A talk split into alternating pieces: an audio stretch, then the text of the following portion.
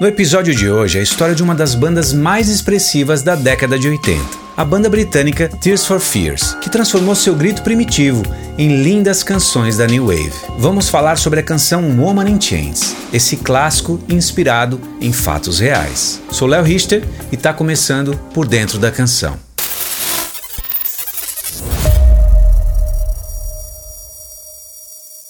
Tears for Fears é uma banda inglesa de pop synth e new wave formada em Bath, Inglaterra, em 1981, por Roland Orzabal e Kurt Smith. Fundada após a dissolução da sua primeira banda, a Graduate, influenciada pelo mod, que foi uma subcultura que começou na Escócia em 1978 e depois se espalhou por vários países e combinava elementos musicais e culturais dos gêneros punk rock e New Wave. Tears for Fears inicialmente foi associada às novas bandas de sintetizadores do início dos anos 80, e mais tarde a banda alcançou sucesso nas paradas internacionais e fez parte da segunda invasão britânica, um movimento de bandas britânicas que fizeram grande sucesso nos Estados Unidos através do canal MTV. Orzabal e Smith se conheceram ainda na adolescência, inspirados por artistas como Talking Heads, Peter Gabriel e Brian Eno. Roland Orzabal desenvolveu uma predileção por sintetizadores como consequência da explosão eletrônica no início dos anos 80, influenciado por artistas como Depeche Mode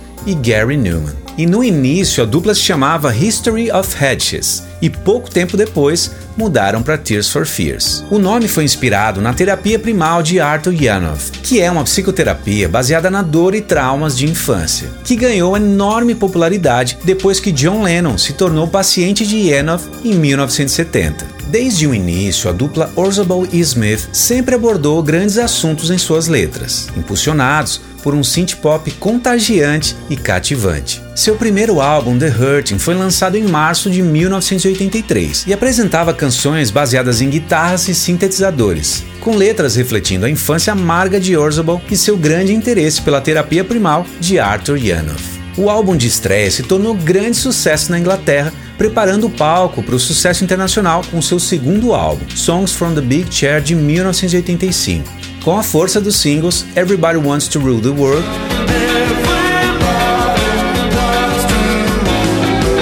e Shout.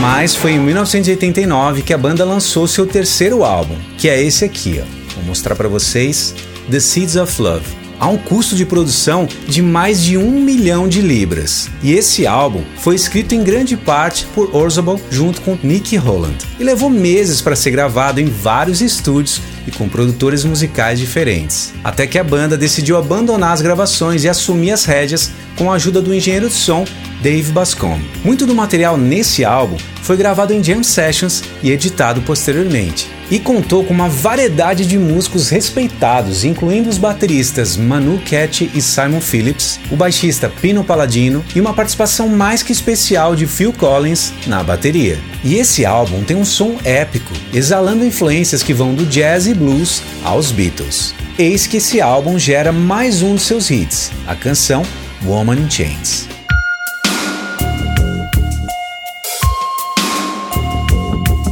Woman in Chains é o segundo single do álbum The Seeds of Love e conta com a participação especial de Olita Adams, dividindo os vocais com Roland Orzabal. E algo interessante, essa canção foi gravada por dois bateristas, Manu Cat do início da canção até 3:31 e Phil Collins do minuto 3:32 até o fim da canção. Olita Adams é uma cantora e pianista americana. Em 1985, Olita foi descoberta por Orzabal e Smith enquanto ela se apresentava em um bar de hotel em Kansas City, durante uma turnê pelos Estados Unidos. E dois anos depois, eles a convidaram para participar do álbum The Seeds of Love. A canção é sobre uma mulher que está presa em um relacionamento com um homem agressivo e possessivo. E ela é inspirada em fatos reais da vida do vocalista Roland Orzabal. Sua mãe, em um ponto da vida, foi stripper e seu pai era muito ciumento, violento e controlador. Então Roland resolveu retratar isso na canção. Segundo o vocalista, o ímpeto da letra se refere a uma literatura sobre sociedades que não têm o homem no topo e as mulheres embaixo, e sim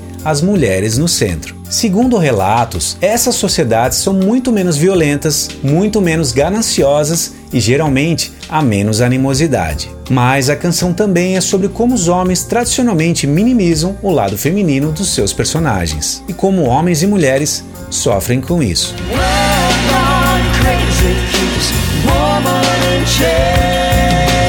Quando eles estavam trabalhando nessa música, eles sentiram como ela combinava com o estilo de Phil Collins na bateria e pensaram: por que não convidá-lo para fazer uma participação nessa música? Kurt Smith era amigo de Phil Collins e o convidou, e eles queriam algo parecido com a canção In the Air Tonight. E Phil Collins disse que tentaria fazer algo tão mágico quanto.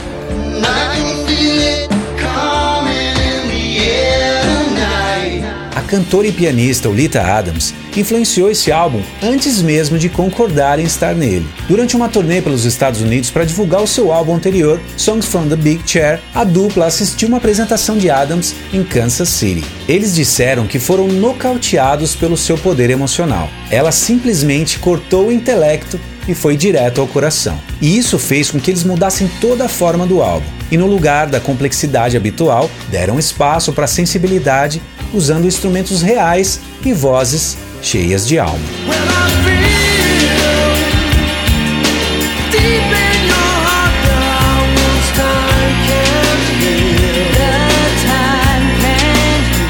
Vou começar com a bateria. Percussão.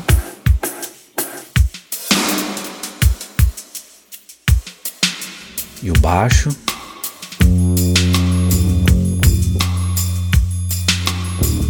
Piano.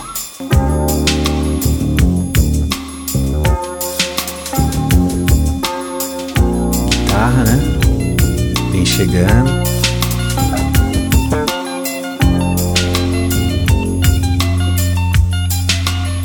E a flauta.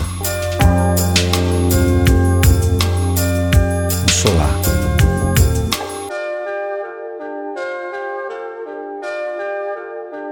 Muito linda, né?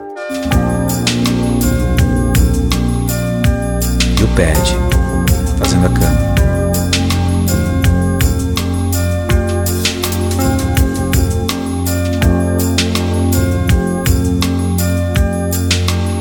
Que arranjo maravilhoso.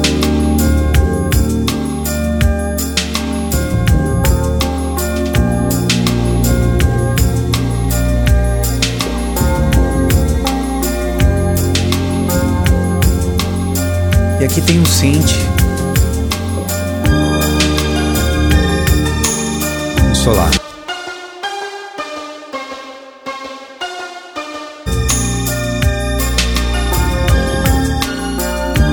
O pad, né, junto com os strings.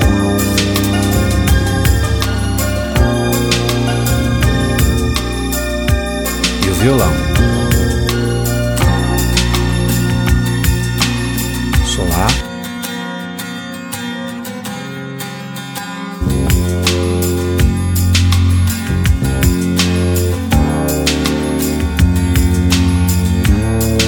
A guitarra fazendo aquele dedilhado clássico da música, né? E a linda voz da Olita.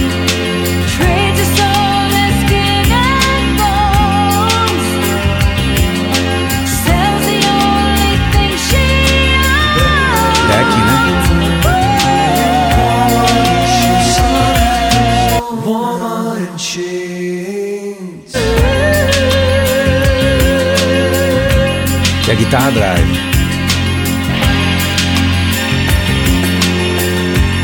É percussão, né?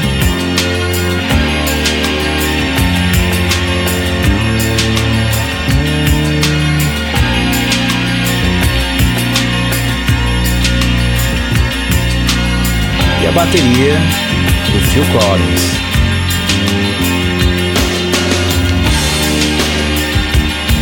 Até solar essa bateria tá demais.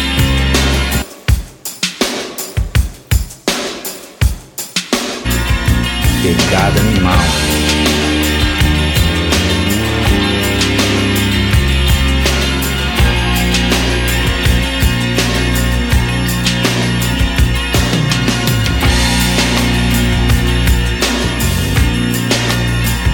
E a voz do Roland.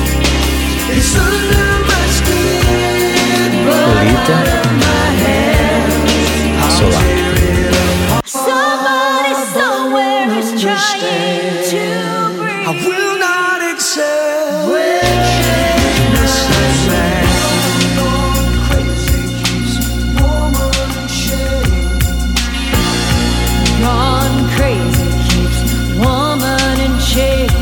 né? Fazendo um feedbackzinho.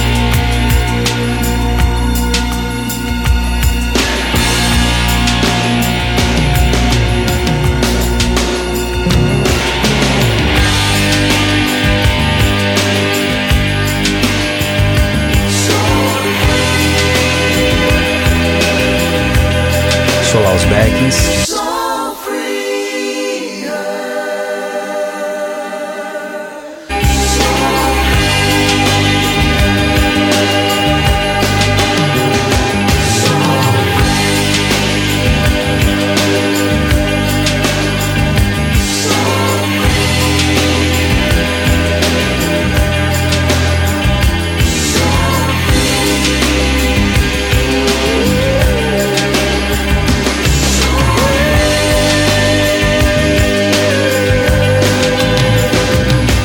esse foi o episódio de hoje. Se você gostou, não esqueça de deixar o seu like, se inscrever no canal e ativar o sininho para não perder nenhum episódio. Deixo aqui meu abraço a todos vocês. Fiquem bem e nos vemos no próximo episódio de Por Dentro da Canção. Até lá!